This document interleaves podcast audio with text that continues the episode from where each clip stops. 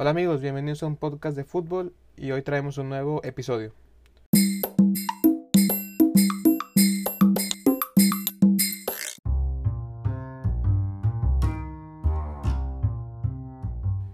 Hola amigos, ¿cómo les va? Les habla su amigo Chelo, gracias por escucharnos en un nuevo episodio de un podcast de fútbol y hoy traemos un episodio de los viernes, sí, de estos episodios que son más como charlas con entrevistas.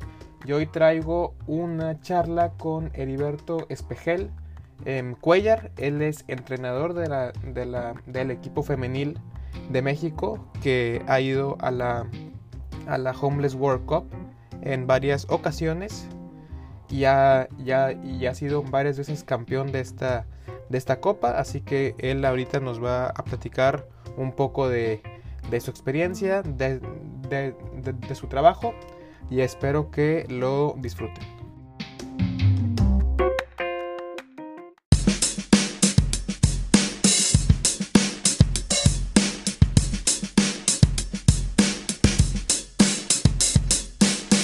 ¿Qué tal? ¿Cómo estás? Bien, bien. ¿Y tú? Bien, bien, aquí andamos. Muchísimas gracias por, por aceptar la, la, la, invitación. Y pues yo Em, te quería eh, hacer varias, em, varias cuestiones sobre, sobre todo este tema de la, de la Homeless World Cup y de tu trabajo. Yo ya eh, eh, en un episodio anterior ya hablé sobre, sobre la Homeless World Cup. Es un tema que, em, se me hace súper interesante, pero pues mejor que vengas tú y que nos platiques de esto, pero antes que nada, ¿cómo estás tú? ¿Tu, tu, tu, tu familia?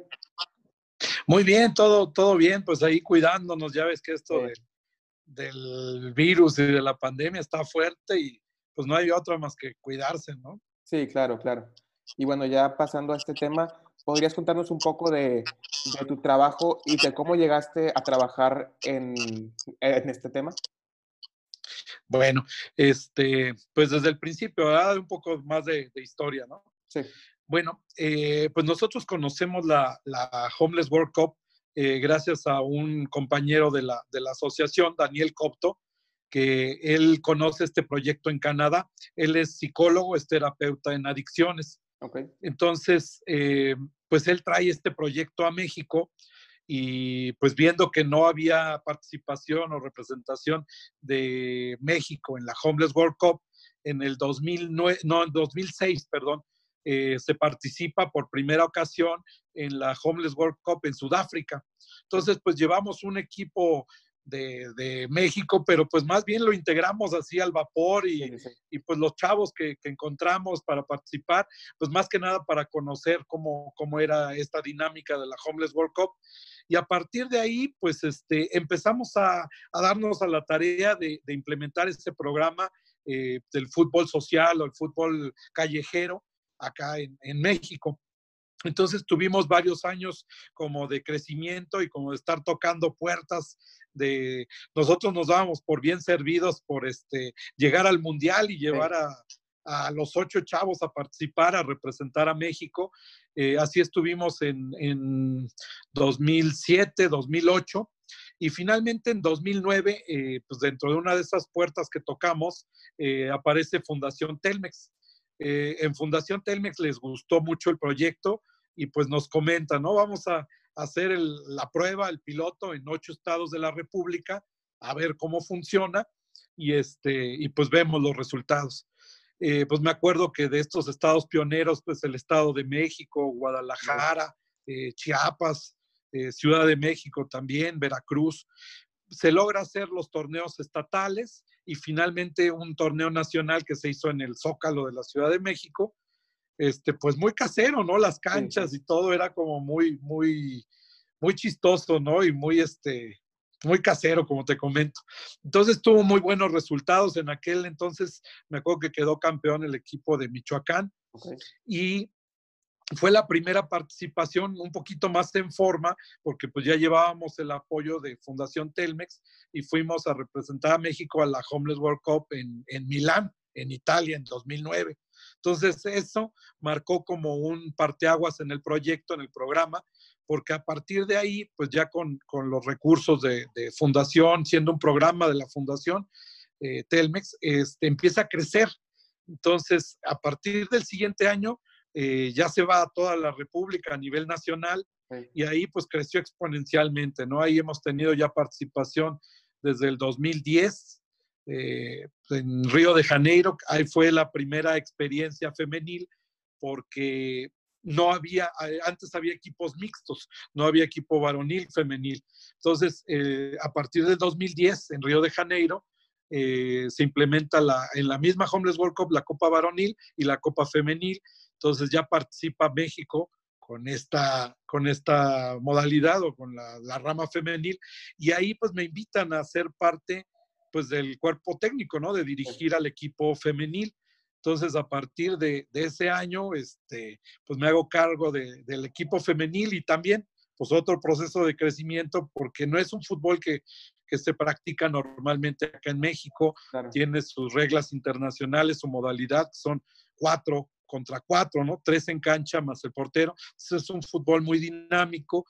Y así pues fuimos a participar en Río de Janeiro, en París en 2011 eh, tuvimos por ahí, llegábamos a la final, hacíamos buenos eh, torneos internacionales, pero siempre nos faltaba como el cachito ahí de, experiencia. Hasta que finalmente en 2012, eh, la Homeless World Cup decide venir a México. Fue sede aquí en nuestro país en 2012, en el Zócalo también de Ciudad de México, y ahí pues este, toda una fiesta se vivió, ¿no? Realmente fue cuando se da a conocer aquí en México porque pues no, realmente íbamos, participábamos a otras partes, pero, pero no se conocía realmente acá en México el street soccer o el fútbol calle, ¿no? Entonces, en ese 2012, pues este, poco a poco el Zócalo, al principio recuerdo que había entradas muy, muy pobres, pero poco a poco la gente pues se iba dando cuenta que ahí estaba el torneo. El torneo dura alrededor de 10 días, el internacional. Y bueno, pues el día de la final era toda una fiesta, ¿no? El estadio lleno, había pantallas afuera de, de lo que era el complejo del estadio, dentro de la misma plancha del Zócalo, y pues todo lleno, ¿no? Para ver las finales, porque llegaron las dos selecciones de México, eh, la varonil que disputó contra Chile y la femenil que jugaba contra Brasil. Entonces, eh, pues tuvimos la suerte de, tener el primer campeonato para, para México en la rama femenil. La rama varonil perdió contra Chile en casa, y pues era como de, amargo y dulce, ¿no? Porque la tristeza de haber perdido el, varonil con, Chile, pero pues la gran alegría de, haber vencido a Brasil, que pues, era el, favorito, ¿no? En, esa, en ese torneo. Y de ahí pues también seguimos este, participando cada año. Ha habido torneos en, en Polonia, en este, ¿en qué más? En en Ámsterdam, en Escocia. Normalmente este fútbol es muy europeo, es de choque, de, mucha fuerza. Entonces eh, se, juega mucho en Europa. También participan países asiáticos, africanos, de Latinoamérica, pues, que es este, Brasil, Chile, México, potencias que normalmente están. Y bueno, pues este, eh, se nos han ido dando los resultados. Logramos otro campeonato femenil en Polonia, eh, logramos, después tuvimos una derrota por ahí en Chile, que fue este, un campeonato también muy complicado.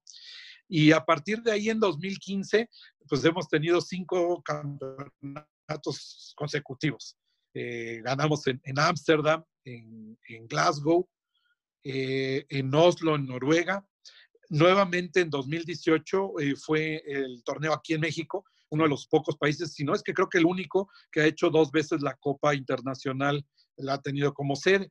Y el año pasado estuvimos en País de Gales, en, Cardiff. También este, tuvimos la fortuna de ganar en la final a, Perú.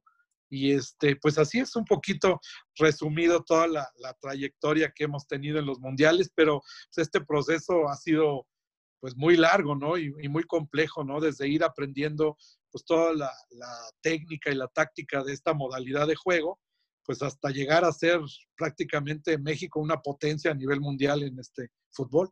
Sí, claro. Y así como, como se ve, la, la Homeless World Cup es como que la culminación de todo el trabajo de, de un año, pero en, o sea, ¿qué es más o menos ese ese trabajo que no se ve, la parte social, la parte de, de los torneos entre los estados? ¿Cómo está más o menos eso? Eh, bueno, sí, como comentas, la Homeless World Cup finalmente es un el torneo internacional. Ahí llegan pues, los diferentes países. Cada país tiene programas diferentes en, su, en sus países. Aquí nuestro programa consta de, varias etapas. Es anual, el torneo de la Homeless World Cup es anual y eso nos va marcando nuestro calendario eh, local. Entonces tenemos desde etapas municipales que se hacen eliminatorias y que hay, porque ahí eh, nos empezó a pasar que había estados en donde participaban eh, hasta 500 eh, equipos o jugadores, ¿no? Entonces era un mundo y pues evidentemente no podíamos llegar un fin de semana a tener, a atender a tantos equipos, a tantos chavos. Entonces empezaron a hacer eliminatorias pues municipales o regionales y ahora finalmente lo que nuestro proceso, como lo manejamos, es que hacemos un torneo estatal eh, en cada, en, diferentes partes, en diferentes ciudades y en diferentes fechas. Se van calendarizando, se van programando. Ahí llegan ya pues los jóvenes o los equipos que tienen pues un mayor nivel, que ya pasaron como esta etapa regional o municipal. Después hay un torneo, ahí quedan integradas como las selecciones estatales. Eh, tanto varonil como femenil.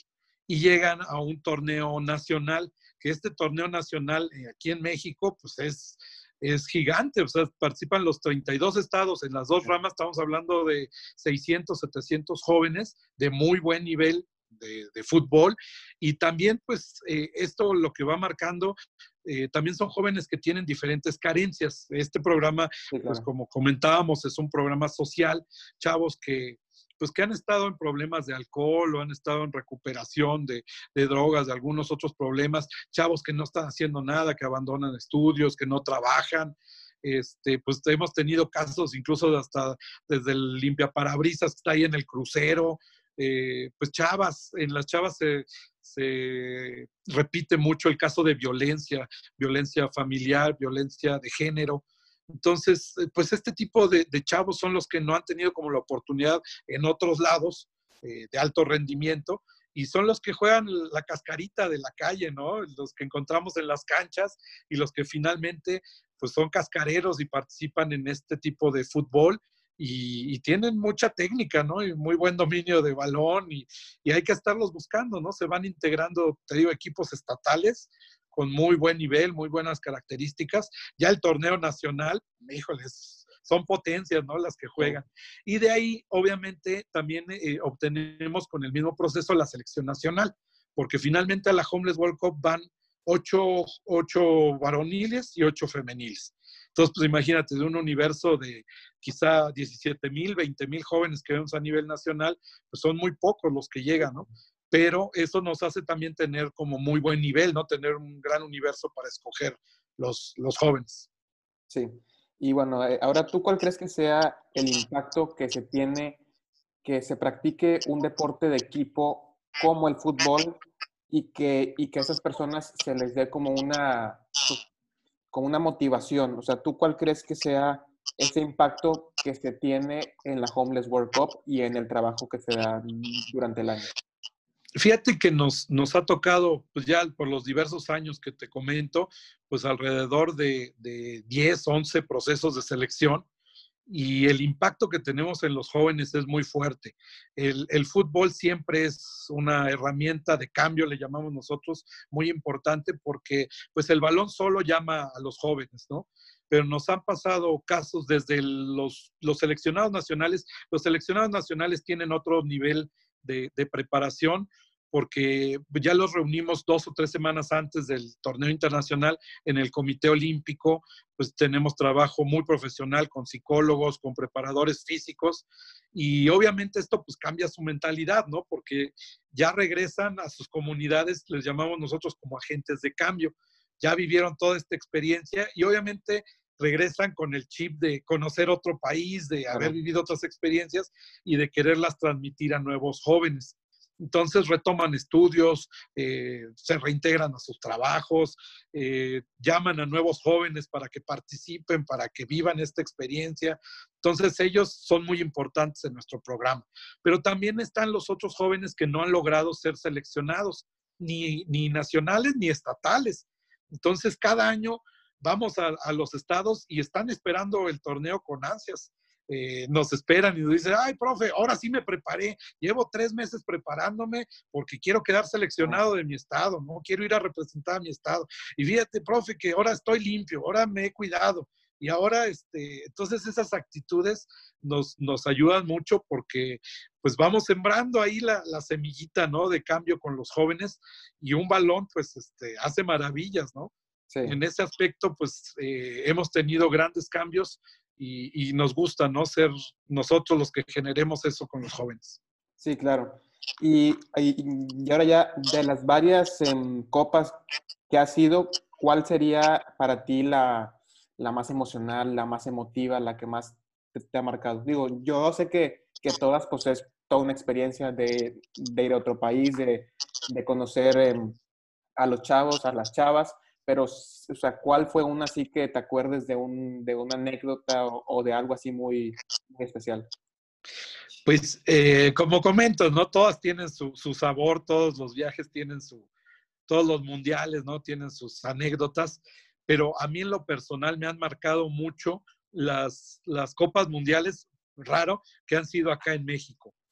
Eh, cuando vamos a jugar al extranjero, pues nos van, nos despiden al aeropuerto y nos dan la bendición y en dos semanas regresamos pues ganaron, perdieron, pero mucha gente nos sigue por, por los, las redes sociales, ya han tenido más difusión, pero sí es diferente, no tienes como la presión, eh, el apoyo de la gente que luego se va convirtiendo en presión, pero cuando han sido en México, han sido experiencias muy, muy importantes, ¿no? La gente eh, empieza pues conociendo qué es esto, qué es, pero después eh, empiezan a apoyar, empiezan a seguirte, eh, llegas a la plancha y ya, ya te conocen, ya conocen a los equipos, les piden autógrafos, los chavos felices, este, pero eso se va convirtiendo en una presión, ¿no? La presión también de ser local, de ganar los partidos, de que si no ganas, quedas eliminado y en tu casa. Entonces, a mí en lo personal, el año eh, del 2018, que fuimos sede, eh, pues yo tengo un hijo de 11 años, ya él ya está, hace dos años pues tenía nueve, ya le gusta mucho el fútbol, lo vivió también, lo compartió, entraba conmigo, este, llorábamos, sufríamos con todos los partidos, también mi papá. Entonces, eso en otros lados tampoco tienes la oportunidad, ¿no? De tener sí, claro. a tu familia, a la gente que, que quieres, que aprecias, a los familiares. Entonces, a mí en lo personal, esa copa me dejó marcado. Eh, jugamos una semifinal con Brasil, que también era el famoso, el favorito, y la final la jugamos contra Colombia. Eh, ganamos un marcador ahí muy cerrado, por ahí 5-3 me parece. Eh, pero sí, que me, quedó muy grabada esta, esta Homeless World Cup. Sí, y ahora eh, digo, hay muchos eh, instancias muy buenas así, pero llega o llegan a tener algunos momentos más complicados con, con, los participantes, con los chavos o así de, de ciertos, eh, digo, o sea, porque pues no todo va a ser bonito, ¿no? O sea, siempre sí, va a haber, claro. siempre va a existir ciertas situaciones que no queremos, pero digo, ¿existen o, o cómo son esos, esas situaciones que tal vez no son tan, tan positivas? Fíjate que sí, sí lo tenemos, ¿no? Obviamente eh, son, son cosas que suceden, incluso pues a nivel profesional siempre hay, hay eh, pues los detallitos, los problemas, pero aquí tomando en cuenta el tipo de jóvenes con los que trabajamos, se, se multiplica ese factor riesgo, ¿no? Eh, hay chicos que, que vienen saliendo de problemas fuertes, y que a pesar del entrenamiento, de las dinámicas de grupo, porque para eso también es la preparación psicológica, ¿no? Eh, de alguna manera, trabajo de grupo, sesiones de, de, psicólogo, trabajos de superación personal, pero siempre está el, detallito, ¿no? De, bueno, yo quiero regresar a mi casa, a mí ya como que no me está gustando, a mí eh, siento alguna ansiedad. Y sí nos ha pasado tanto en el Comité Olímpico, cuando estamos en el proceso de entrenamiento, que es muy complicado porque no están acostumbrados a trabajar de esa manera, ¿no? Entrenar en la mañana, en la tarde, a estar eh, pues ahí hospedados, viviendo, ¿no? Y también nos ha pasado en los mundiales, ¿no? Que de repente pues este, se nos quieren escapar ahí a, la pachanga. Eh, siempre tenemos como muy bien cuidados, ¿no? Estamos ahí y estamos concentrados y el objetivo pues es ir y representar a nuestro país y hacerlo bien, ¿no? Y dignamente. Y tratamos de cuidar esos aspectos, ¿no? Pero son los detallitos que, que siempre tenemos que andar como muy encima de ellos. Eh, afortunadamente ya tenemos como la experiencia y llevamos un grupo eh, completo, ¿no? O sea, van auxiliares, va el director técnico, van psicólogos y siempre estamos muy pendientes de los jóvenes para que en el momento que se presenta cualquier situación, pues sea atendido luego, luego. Sí, claro. Y bueno, y ahora yo, em, ayer cuando, em, cuando, cuando em, se, cuando nos, nos pusimos de, de eh, eh, acuerdos sobre esta charla, comenté con varias personas y hubo em, varios amigos que, me enviaron ciertas dudas para ti, entonces te las voy a leer. Nos manda em, Ernesto Meyer, ¿por qué los jugadores no pueden repetir ir a la Homeless World Cup? Fíjate que ese es un, requisito internacional. O sea, el organismo que rige esto es la Homeless World Cup y eh, cada año se inscriben, eh, mandamos los registros y ya no pueden esa misma persona volver a participar. Esto lo hacen con el, afán no de que no participen, sino de hacerlo más extensivo a otros jóvenes.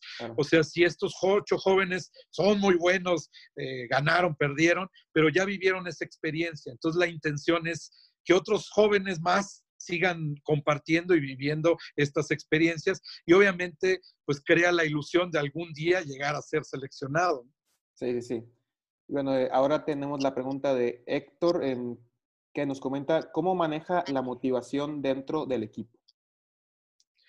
Pues es muy importante. El, el trabajo de motivación yo creo que es tan importante como un, un trabajo técnico, físico o táctico porque si el jugador no está convencido de lo que quiere el, cuerpo técnico o de ir a representar al país eh, dignamente, de ir a darlo todo allá en la cancha, pues este, son trabas, ¿no? Entonces aquí nos preocupamos mucho por el aspecto psicológico y porque los jugadores den todo, o sea, todo su esfuerzo, el 100%, a lo mejor el 100% de uno no es igual al del otro, ¿no? Pero siempre dejar toda la actitud en la cancha eso es importantísimo y a nosotros nos ha funcionado mucho porque enfrentamos a, países de, mucho nivel, muy corpulentos y a veces las chicas, pues las mexicanas tienen una talla más menuditas, pero sí. tienen técnica, ¿no? Entonces, eh, ese aspecto es muy importante, ¿no? No, sentirse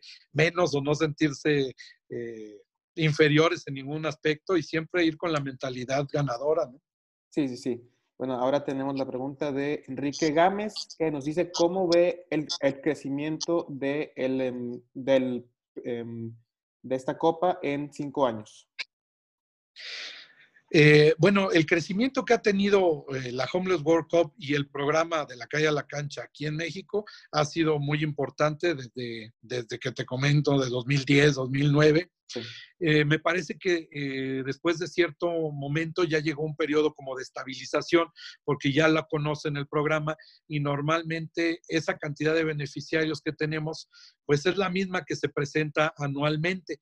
Eh, yo creo que va a seguir manteniéndose. Ahorita vivimos situación complicada por, otros aspectos de, salud, pero yo creo que adaptándonos a estas nuevas eh, acciones o nueva modalidad que se esté haciendo y que se esté implementando en todo el mundo, a mí me parece que, debe de seguir creciendo. Es un fútbol, eh, pues como cualquier otro, sus variantes, sus reglas, sus cuestiones, pero también muy atractivo, muy, muy dinámico y, y debe de seguir creciendo. Sí. Y ahora tenemos la pregunta de Eduardo del Bosque que nos comenta qué siente al poder participar en este tipo de torneos. Híjole, pues pues mucho orgullo. De, de, antemano lo que se siente es, es, un gran orgullo, una gran satisfacción, porque es un proceso nuevo. Esta parte de no repetir seleccionados, lo que te implica es que pues tienes que empezar cada año desde buscar jugadores, desde ir a los estados a conseguir, a veces no solamente eh, la técnica o, un jugador físicamente dotado, ¿no? Sino la mentalidad, ¿no? Su, aspecto dentro, fuera de la cancha. Y de ahí, pues, irlos trabajando, ir trabajando un equipo nuevo, irle dando los principios, la táctica, lo físico, hacer un grupo muy homogéneo y pues siempre con la, con la idea de ir a representar a nuestro país dignamente eh, pues gracias a Dios se nos han dado los resultados en, varias copas del mundo, pero antes que nada a mí me representa un gran orgullo, una satisfacción personal eh, muy importante y, bueno, pues aquí seguimos. Y ya, ahora sí, ya como, como cierre, en tu opinión, ¿el fútbol es, es más que solo un juego? Sí, definitivamente. El, fútbol, eh, pues es un deporte, te mantiene sano, eh, te mantiene alegre, pero ese baloncito mueve, mueve masas, ¿no? Eh, toda la gente futboleros, porque hay gente que no somos futboleros, son futboleros, pues, pero eh, los futboleros estamos pendientes de, de, qué partido hay en la tele, de, qué partido se juega el fin de semana, dónde son las tablas, los resultados.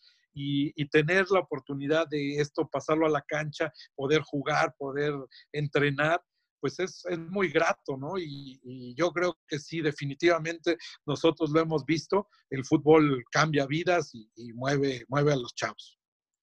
Eh, bueno, pues ahora sí que muchísimas gracias por, por la charla. Eh, ha sido todo, todo un honor que, que ya pueda em, yo hablar sobre, sobre la Copa, pero ya con, con, con, con un entrenador que, que ha sido campeón varias veces. Entonces, gracias por aceptar la, la invitación. No, pues de nada, muchas gracias a ti y este, suerte con este proyecto. Muchas gracias, Alberto. Gracias, gracias. Bueno, que estés bien. Cuídate mucho. Hasta luego. Dale, dale.